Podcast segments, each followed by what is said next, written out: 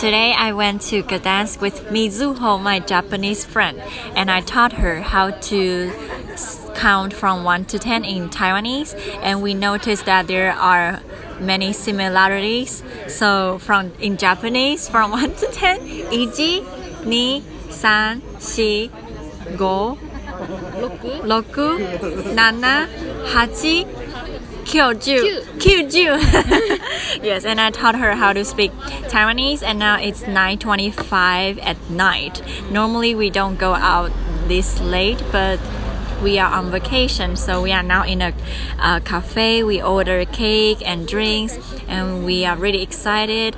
We walk a lot today, but we are happy because it's really pretty. Uh, for me, it's the prettiest city in Poland. Maybe to you as well. I think. Yeah, so we really enjoy the trip, and we cannot wait for tomorrow.